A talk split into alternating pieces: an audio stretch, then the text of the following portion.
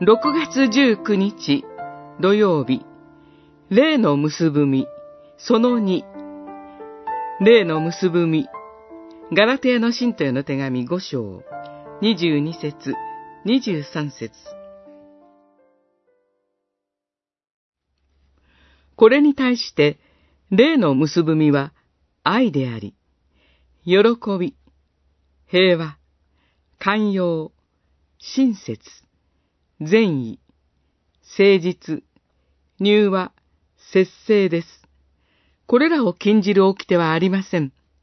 五章、二十二節、二十三節。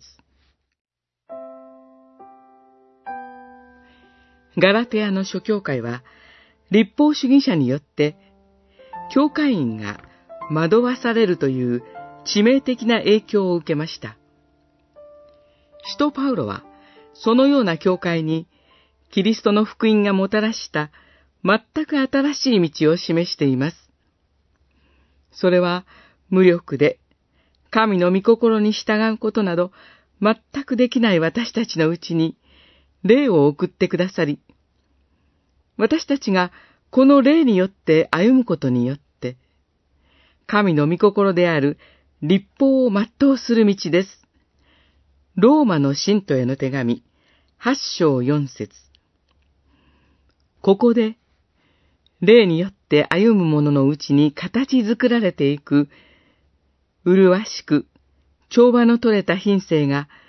果物の実に例えられています。花が落ちると、そこにごく小さな果実がなっています。それは長い時間をかけて成長していき、美味しく食べられるまでに熟れていきます。その成長と成熟に至る過程は、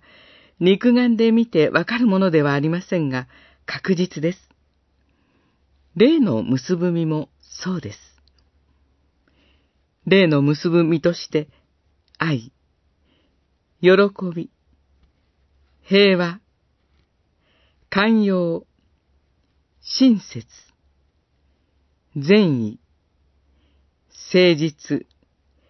入和、節制が例として挙げられています。これらは別々の実ではなく、多様な現れ方をする一つの実です。私たちが人々を愛し、どんな時でも喜び、常に平安でいられるとすれば、それは私たちのうちにおられる霊がそうさせてくださるからなのです。